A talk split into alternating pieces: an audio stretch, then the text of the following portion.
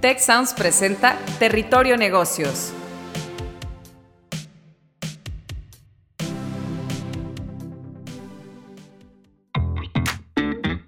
Ahora entramos a Territorio Negocios. Un espacio de diálogo y reflexión sobre las nuevas tendencias y transformaciones de los negocios en México, América Latina y el mundo. Yo soy Alicia Galindo. Yo soy Jaime Martínez y te damos la bienvenida al podcast de EGADE Business School y la Escuela de Negocios del Tecnológico de Monterrey. Bienvenidos a un episodio más de Territorio Negocios. En esta ocasión con un tema muy oportuno, estamos grabando muy cerca ya del 10 de mayo y el título de esta conversación es Madre y Profesional. Para discutir este tema tan importante tenemos a nada más y nada menos que Ana Paula Nasif Siliceo, quien es consejera independiente en marketing, transformación digital, liderazgo positivo y diversidad e inclusión y mentora en el programa Enlace Plus del Tecnológico de Monterrey.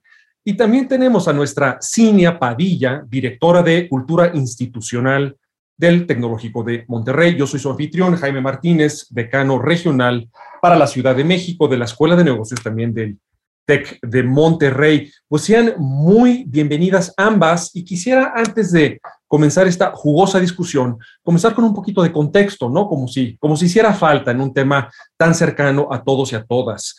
Convertirse en madres estando en un ámbito laboral tan competitivo y cada vez más, pues puede significar muchas cosas. Eh, para algunas mujeres, lamentablemente, puede significar un retroceso en su carrera profesional, no que debiera de ser así, pero así a menudo ocurre, pero puede ser también la oportunidad para impulsar aún más su trayectoria y reinventarse. La frase, entre comillas, las mujeres deberían de quedarse en casa cuidando a los hijos, se escucha aún con mucha y lamentable frecuencia cuando una mujer decide ser madre. Este tipo de mentalidades pues, son perfectamente divisorias y complican el regreso a la vida laboral después de haber tenido un bebé, eh, creyéndose a menudo que las mujeres ya no estarán tan comprometidas con su trabajo, pues tienen una nueva y grande responsabilidad en casa. Sin embargo, y eso lo vamos a discutir ahorita, la ciencia y los datos han demostrado que todo lo contrario, sino que las mujeres eh, eh, profesionistas regresan con mayor convicción, la decisión de tener un impacto aún más grande en el trabajo y con grandes ambiciones en sus carreras, por supuesto, buscando conciliarlas con pues, esas nuevas responsabilidades también en casa. Convertirse en madres, en fin, es un hito en sus vidas, pero también es un impulso en su forma de trabajar. El camino para reintegrarse al mundo laboral no es sencillo, pero hay maneras de lograrlo y tenemos aquí a dos magníficos ejemplos de mujeres que lo han conseguido y queremos, por supuesto, escuchar sus historias. Eh, pues de nuevo, eh, muy, muy bienvenidas Ana Paula y Cinia. Quisiera comenzar la, la plática eh, primero con una pregunta para, para ti, Ana Paula. es un hecho que la maternidad, pues es una cosa tremenda y transformadora en la vida de las mujeres, pero no a menudo como se suele creer, sino que mujeres que pasan por esta etapa descubren que tienen ambiciones aún mayores y las desarrollan eh, a la par de más y mejores habilidades que deciden eh, afilar. Eh, ¿Cómo ha sido este proceso para ti? Pues muchas gracias, Jaime. Un honor de estar en este podcast junto con mi amiga Cinia, con el EGADE, a quien tengo tanto cariño, a ti en lo personal también. La verdad que la, maternidad te hace una mejor persona, sin duda, ¿no? Te hace, es un camino de aprender a ser generoso, paciente, flexible y sobre todo de amar incondicionalmente. Es toda una experiencia. Yo me acuerdo cuando salí del hospital con ese bebé pequeñito en el bambinete por primera vez, me subí al coche y en el instante en el que me subí al coche, ¡pum!, se me prendieron un montón de antenitas que me decían, ups, cuidado con esto, cuidado con esto, y cuáles son todos esos riesgos que de pronto sentías que había alrededor. Y algo así mágico pasa también con la mujer cuando se vuelve madre. Es como que se prenden estas antenas especiales que te permiten tener una intuición especial, se agudizan los sentidos, se prende una sensibilidad mayor que te ayuda a ver con mucho más claridad y con más trascendencia también los temas, el sentido de la vida, ¿no? qué es lo que realmente es importante para ti, qué es lo que estás haciendo, qué te brinda propósito. Y esa extra sensibilidad que se prende es la que te ayuda a navegar y son las como mejores habilidades o los superpoderes que se van desarrollando cuando eres mamá y lo que te permite ver con más claridad de alguna manera hacia dónde ir y, y qué puedes escoger. No creo que haya una correlación directa entre maternidad y ambición, por lo menos, no sé, no fue mi caso, ¿no? Yo siempre quise desarrollar mi carrera profesional y también quería ser esposa, quería ser mamá antes y después de que nacieran mis hijos. Pero lo que sí me pasó es que sí quieres ofrecerle a tus hijos muchas oportunidades y eso sin duda se convierte en una fuerza que impulsa, digamos, tu actividad en el trabajo, ¿no? Eh, Ana Paula, anotas varias cosas muy, muy importantes que incluso asociaría a esta etapa también de, de, trabajo en casa que hemos vivido muchos y muchas, eh, que tiene que ver con recuestionarte el propósito y las, y las prioridades, ¿no? Eh, pero ahora quisiera conectar lo que nos compartes contigo, Cinia, y tu visión como líder de, de cultura institucional eh, con nosotros en el TEC, sobre tú que has percibido a título personal y en nuestras colaboradores sobre el tema de la maternidad, la ambición, el trabajo, el compromiso. Muchas gracias, Jaime, y también muy agradecida de, poder compartir con, con, ustedes este foro.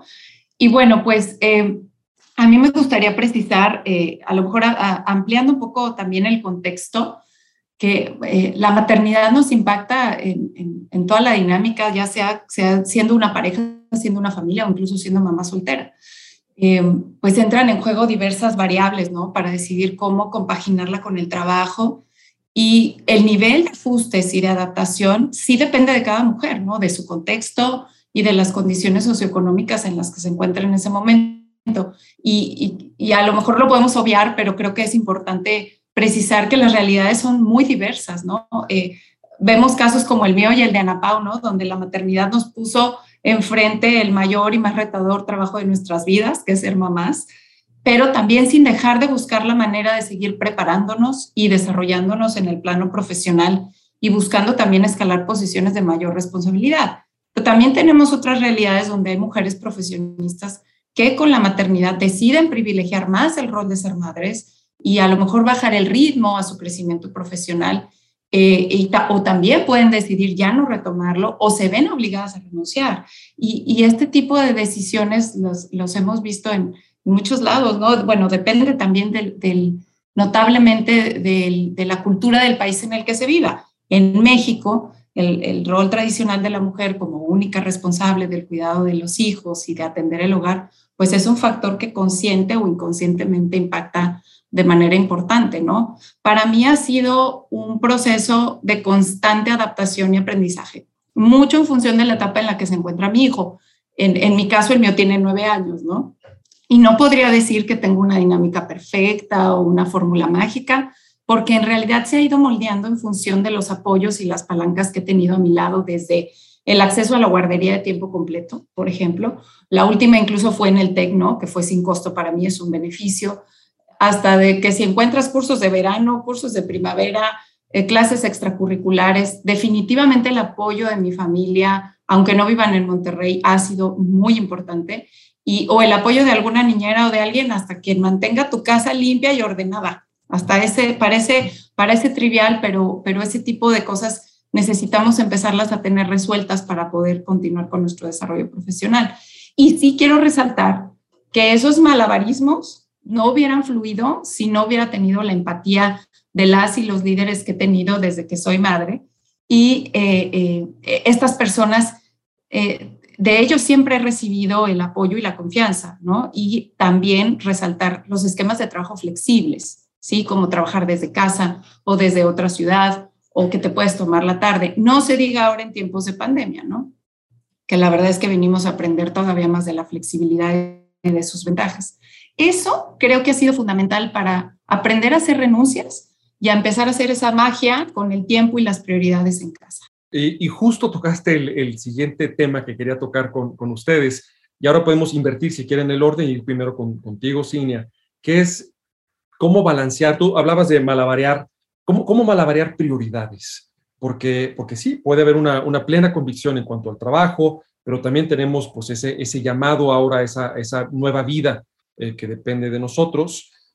¿Cómo podrías eh, tú compartir algunos consejos o cómo lo hiciste tú, quizás en tu propia experiencia, para saber en qué momento y dónde trazar límites también, que por cierto, esa palabra de límites también, perdón que vuelva a la pandemia, pero también ha sido una experiencia que nos ha resensibilizado sobre la, la importancia de saber a qué darle el tiempo apropiado.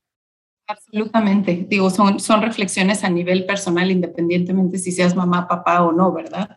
Pero eh, por supuesto que el, la maternidad cambia todo el sentido del trabajo. Y ya lo decía ahorita Ana Pau, ¿no? Ella con mucha claridad de, desde el antes, durante, eh, eh, entre antes de ser mamá y después de ser mamá, tenía muy claro, ¿no? Lo comentabas ahora, Ana Pau. yo recuerdo perfectamente que antes de mis 33, el pilar más importante de mi vida se llamaba pasión por el trabajo, ¿no? Era mi fin último. Eh, y con la llegada de mi hijo, el trabajo dejó de ser el fin para convertirse en el medio, ¿no? Y claro, a ver, mi pasión por trabajar y poder impactar positivamente a otras personas prevalece, ¿no? Y se va, y se va incrementando. Sin embargo, ahora no solo se trata de obtener a lo mejor una satisfacción personal o un crecimiento profesional, sino que los esfuerzos son para redituar directamente en, una mejor calidad de vida conforme pase el tiempo y también en el futuro de mi hijo, ¿no? Pero bien lo dices, es importantísimo establecer prioridades porque eh, eh, no, es, no es realista pensar que pues, se puede con todo. Entonces, lo que a mí la verdad me ha funcionado, o con lo que yo partiría para establecer prioridades, eh, es en identificar esos factores que son importantes para, para mí, ¿no? O para ti, siendo cualquiera de las mujeres que nos esté escuchando, ¿no? Que puedas, que puedas identificar cuáles están en tu control y que son necesarios para tu balance. A veces no nos damos el permiso de pensar qué necesitamos para entrar en balance. También creo que es de alta relevancia identificar nuestras áreas, nuestras redes, redes de apoyo, ya sea la pareja, la familia, las amistades, eh, algunas facilidades que te dé tu empresa donde trabajas o incluso personas o servicios que puedas contratar. ¿sí? E, esto es fundamental para que entonces también puedas decir cuáles son mis no negociables, qué aspectos de mi vida y de la de mis hijos o hijas son un sí o sí los quiero vivir, ¿no? Y también hacernos esa pregunta que decías tú, ¿no? Casi casi que ponerla en blanco y negro. ¿A qué puedo renunciar y si puedo vivir sin ello? Creo que esa es parte de, de, esa definición de, de prioridades. Eh, me encanta el concepto de cuáles son mis no negociables, ¿no? Eh, incluso ah, que hasta se recomienda al entrar a una, a una negociación, saber, oye, pues cuáles son mis, mis márgenes, ¿no? Este, de los que puedo este, ceder y hasta dónde sí y hasta dónde no. Y, y ese tema eh, quisiera ahora llevarlo a tu, a tu larga, importante experiencia, Ana Paula, donde has tenido un cúmulo de puestos directivos en IBM México, culminando con tu rol como Chief Marketing Officer. Entonces puedo, y lo sé, puedo imaginarme y sé muy bien lo eh, atareada que fue tu trayectoria y también pues con dos hijos que ahora ya no son chiquitos, ni tan chiquitos. Eh, y, si nos pudieras comentar también de tu experiencia, pues trazando esos límites o encontrando esos no negociables de los que nos habla Simio. Claro que sí, Jaime. Te imaginas 33 años de trabajar en una corporación en la industria de tecnología, que es una de las industrias más demandantes, con cambios cada seis meses, reinvéntate, aprende, certifícate y bueno, todo lo que ha sucedido por la tecnología en el mundo entero, ¿no? La transformación digital, el mundo de lo que vivimos hoy. La verdad para mí, prioridades es igual a seleccionar y deseleccionar, ¿me explico? Y lo difícil es lo que seleccionas y lo que deseleccionas. Lo difícil es mantenerte honesta contigo misma, como, como dirían los gringos, true to yourself, ¿no? De que lo que sea que decidas está bien para no estar en lo que seleccionaste sin disfrutar por estar pensando lo que no o lo que deseleccionaste, ¿me explico? Entonces, creo que, como decía en la, en la parte anterior, esa claridad asertiva que solamente te da la maternidad como un toque mágico, ¿no? Cuando nacen tus hijos, esa es la que aplicas para seleccionar y deseleccionar. Y es que empiezas a sentir, empiezas a ver cuáles son los momentos importantes de ambas cosas, las de tu vida, las de tu familia, las de tu trabajo. Y no me refiero al clásico festival del Día de las Madres únicamente, ¿no? Que por supuesto es un momento muy importante, sobre todo para los niños cuando están chiquitos, ¿no? Pero también me refiero a las cosas más simples, como sentarte a jugar con tus hijos, como leer un cuento, como hacer su actividad favorita, como escucharlos, como provocar, yo que tengo ya adultos de hijos, provocar una conversación necesaria, festejar sus logros, saber de ellos, aprender de ellos qué están haciendo, qué están aprendiendo, qué toma su energía, qué es lo que les preocupa, qué ocupa su tiempo, su mente, su corazón. Es una sensibilidad especial que despiertas, como te decía, y sabes cuándo es el momento importante y ahí haces la selección y la, y la deselección, ¿no? Igual que en el trabajo, tienes una serie de horas determinadas en el día, tienes una cantidad de energía determinada en el día y tienes que seleccionar y deseleccionar. Y muchas veces en el trabajo, por ejemplo, sabes que hay momentos clave, sabes que hay reuniones muy importantes, sabes que hay una presentación que es fundamental para ti, sabes que hay un viaje que es necesario, de la misma manera que también cosas que no son necesariamente tan importantes, pero que son muy importantes. Sabes cuándo tienes que irte a tomar un café con un empleado tuyo, con un colega tuyo, con tu jefe, con una persona decisora. Sabes cuándo te conviene quedarte en un momento dado en el pasillo, ¿me explico? Así que es como que, como sabes que hay energía finita, desarrollas esta gran habilidad de seleccionar y deseleccionar basada en qué? Basada en la claridad, de lo que para ti es importante. Y como decía antes, la maternidad, cuando te llega, ¡pum!, te cae el 20 de qué es realmente lo importante. Y esa, ese 20 es el que te da esa claridad asertiva, ¿no? Esa maternidad te brinda esa claridad asertiva que te ayuda a seleccionar y deseleccionar. Y después es todo el tiempo hacerlo, es todo el tiempo saber en dónde vas a estar y en dónde no vas a estar con el costo de lo que eso significa. Y la gente cuando te pregunta, ¿y cómo le haces para balancear tu vida y tu trabajo? Pues hago muchos sacrificios que selecciono y muchos más cuando deselecciono, porque nosotros queremos estar en todo queremos realmente todo el paquete, ¿no? Queremos todos los momentos importantes del trabajo y queremos todos los momentos importantes de la familia. Y es ahí cuando tienes un conflicto importante que tienes que regresar a tu interior, true to yourself, ¿no? Verte interiormente y decir en dónde necesito estar, en dónde quiero estar. ¿Qué es lo importante para mí? ¿Qué da sentido a mi vida? ¿Cuál es mi propósito? Y en este momento, sopesar qué es lo más importante. Ana Paula, creo que podríamos pasar mucho tiempo eh, discutiendo nada más esa respuesta muy profunda que nos acabas de dar, eh, que tocas el tema de ser genuina o genuino en lo que es importante para ti, no lo que se dice afuera, sino que realmente es prioritario. Y una especie de, hablas de seleccionar y de seleccionar, yo me imagino una especie de interfaz que a lo largo del día estás este, pues, decidiendo o revisitando tu, tu decisión previa. Se vale cambiar conforme va evolucionando el día. Y eh, eligiendo pues qué hacer con cada momento como una especie de editor o de editora de, tus energías y de tu atención con plena responsabilidad. Y, decías sin remordimiento, ¿no? Sin, sin el famoso este, FOMO, del que ahora se habla de, híjole, pues no, estoy aquí, pero no estoy allá, y a la mejor hora, pues no estás en ningún lugar porque pues no, no, no, no estás este, tranquilo, tranquila con tu, con tu, decisión de estar con la familia o estar en el trabajo o estar en lo que sea, ¿no? Eh, Cinia, em, eh, eh, construyendo sobre esa respuesta de, Ana Paula, algunos consejos adicionales que tú, desde tu propia experiencia o lo que tú percibes eh, en cuanto a nuestras este, mujeres, colegas, colaboradoras, profesionistas en el TEC y en otras organizaciones, que crees que sean útiles para la audiencia sobre cómo organizarse, priorizar, hacer esa selección y deselección que menciona Ana Paula, esa edición a lo largo del día. ¿Hay por ahí algunos hacks o mejores prácticas? Muchas gracias. Pues sí, con mucho gusto. Y, la verdad es que, a ver, no hay fórmula mágica, pero sí, sí lo que les voy a compartir es algo que he puesto en práctica a nivel personal con mi equipo y lo he compartido con otros foros dentro del TEC, sobre todo en la pandemia, ¿no? Porque en pandemia como que todos entramos en este, en este momento de reinventarnos y de reorganizarnos. yo diría que además de identificar estos no negociables, esta selección de selección, estas prioridades, eh, yo le agregaría otras tres letras, ¿no? Lo que seguiría sería que lo dialogues, lo delegues y lo materialices, ¿no? ¿A qué me refiero con dialogar? ¿no? A ver, tengo claridad de estas prioridades y no negociables. Es importante propiciar conversaciones para hablar de estas necesidades con la familia, con el líder, con el equipo, con las redes de apoyo. Hablar con claridad y demostrar también apertura y, empatía para lograr acuerdos porque pues no somos las únicas que requerimos adaptarnos, ¿no? Como mamás profesionales. Entonces tenemos que ponderar y escuchar y dialogar para llegar a acuerdos que nos funcionen eh, a, ambas partes, ¿no?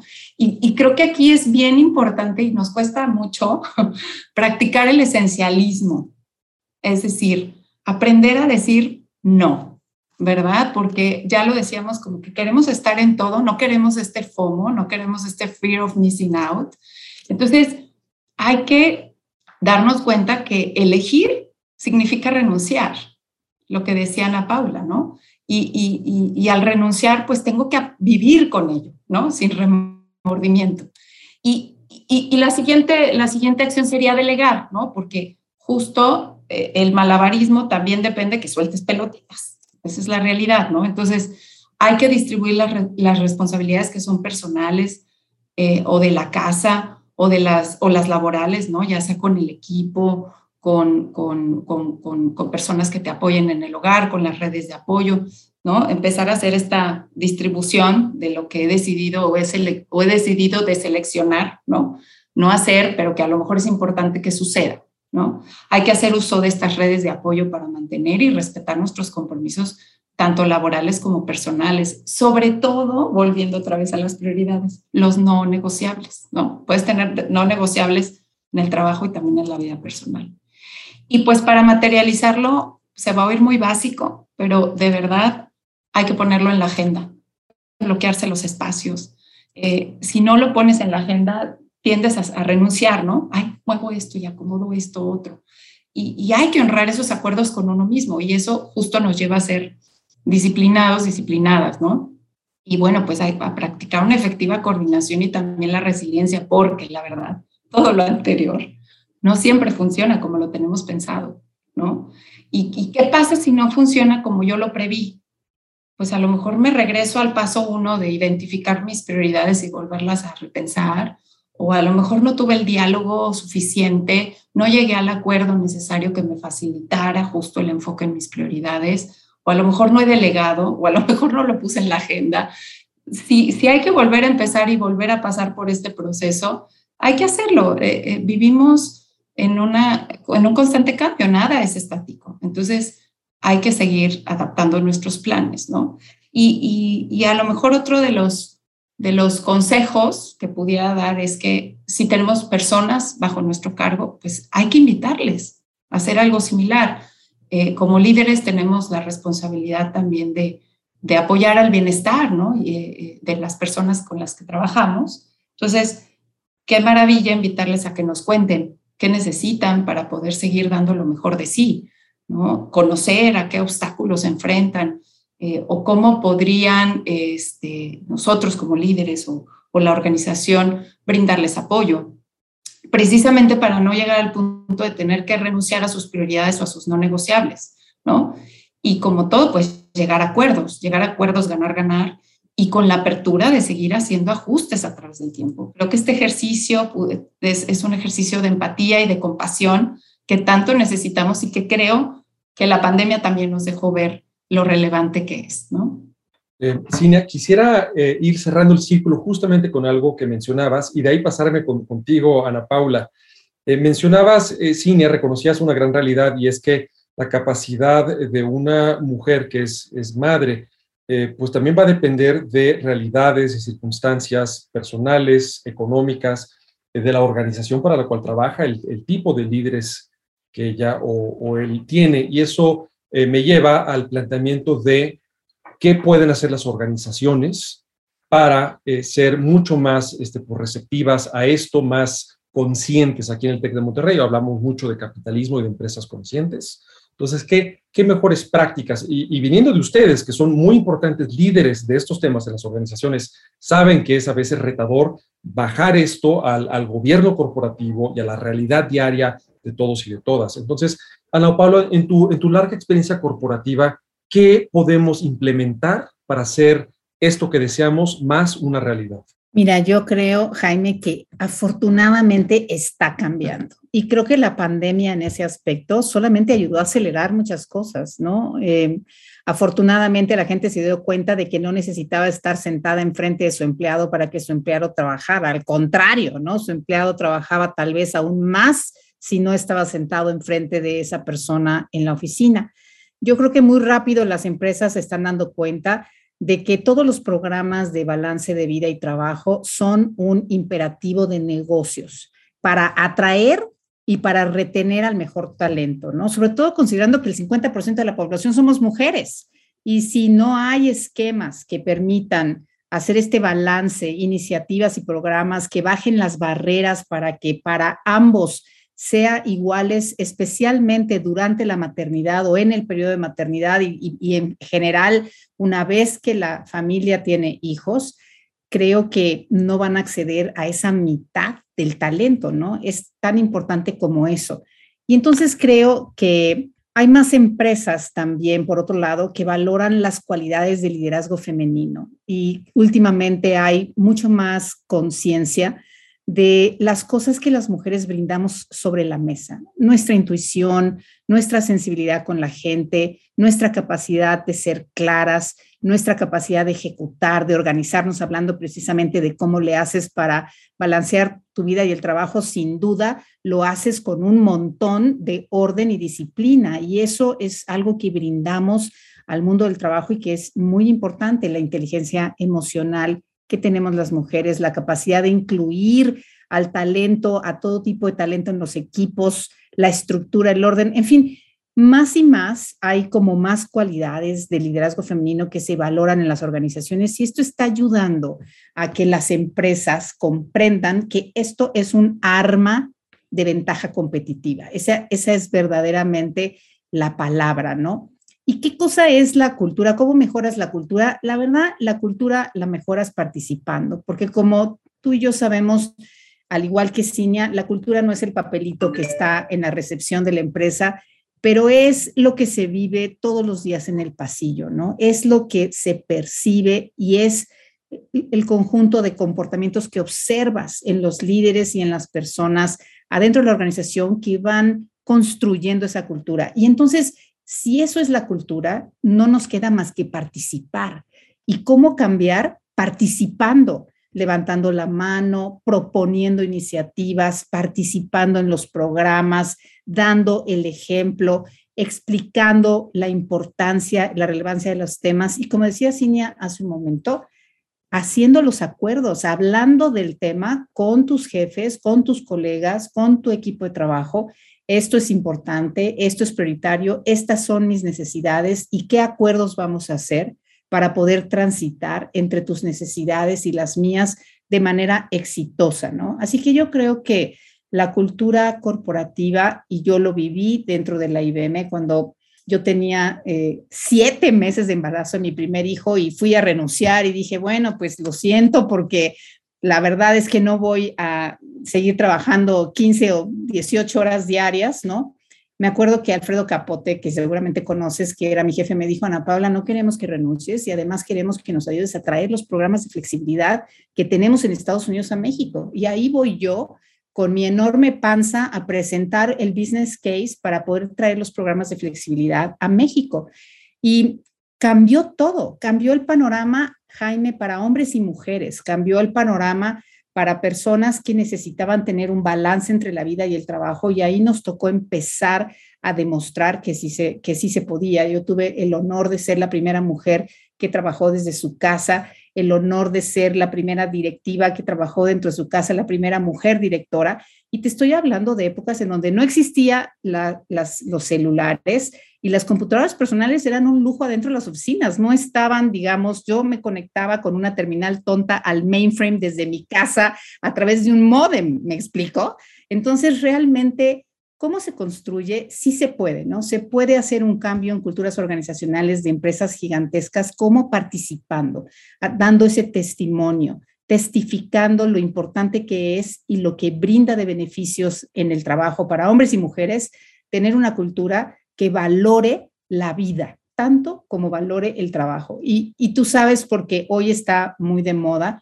Cinia y yo tuvimos el placer de conocernos haciendo nuestra maestría de liderazgo positivo y ahí una vez más refrendamos lo importante que es hoy para las nuevas generaciones tener esa felicidad en el trabajo, encontrar ese ambiente que los haga florecer, que los haga fluir. Y para que tú fluyas y para que tú florezcas y para que tengas esa felicidad, necesitas tener una vida además de tu trabajo, ¿no? Y yo creo que esto se vuelve hoy una tesitura fundamental con las nuevas generaciones si queremos atraer y retener al mejor talento y si queremos ofrecerle ese ambiente de trabajo en nuestras organizaciones, ¿no?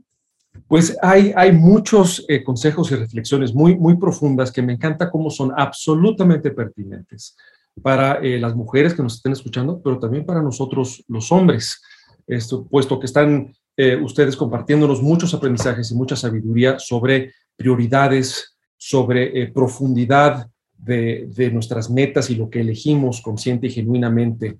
Todos los miembros de una, bueno, todos los seres humanos, pero todos los miembros de las, de las organizaciones, eh, cómo ser decisores muy conscientes de a lo largo del día, cómo vamos acomodando nuestra energía y a qué le vamos dando prioridad y eh, esa necesidad o lo deseable, que es que tengamos múltiples roles, no, no una pobreza de identidad diciendo, pues yo soy, esta, soy este ente que trabaja y eso es todo, sino que tenemos, eh, asumimos voluntariamente diferentes compromisos ante diferentes audiencias, la familiar, la comunitaria, la de los amigos, además de la del trabajo, y necesitamos organizaciones más conscientes que reconozcan eso y en esa medida permitan el florecimiento humano. Pues muchas gracias. Este fue un episodio increíble de Territorio Negocios eh, titulado Madre y Profesional. Tuvimos a Ana Paula Nasif Siliceo, consejera independiente en marketing, transformación digital, liderazgo positivo y diversidad e inclusión, y mentora también en el programa Enlace Plus del Tecnológico de Monterrey, así como Cinia Padilla, directora de Cultura Institucional del Tecnológico de Monterrey, y yo soy anfitrión Jaime Martínez, decano regional de la Ciudad de México y nuestra Escuela de Negocios del TEC de Monterrey. Únanse a la conversación en sus redes sociales utilizando el hashtag Territorio Negocios. Comenten, opinen, pregunten. Nos encantará escucharlos. Les mando un muy fuerte abrazo a todos y nos escuchamos de nuevo muy pronto. Muchas gracias, Jaime. Muchas gracias. Cuida tu mente. Los expertos del TEC de Monterrey brindan herramientas y consejos para potenciar una vida positiva. ¿Por qué nos es tan difícil a veces perdonar? Un programa con ejercicios y rutinas para ayudarnos a cultivar una vida plena. El perdón es una elección. Escúchalo en Spotify, Apple Podcast y Google Podcast. Productor ejecutivo de Tech Sounds, Miguel Mejía.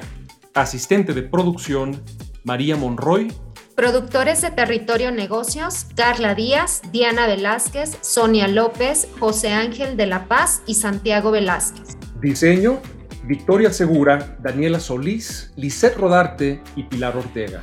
Postproducción, Max Pérez, Marcelo Segura y Sergio Chávez. Los invitamos a escuchar el siguiente episodio de Territorio Negocios y el resto de los programas de Tech Sounds en Spotify, Apple Podcast, Google Podcast, y en tech.mx diagonal tech-medio sounds.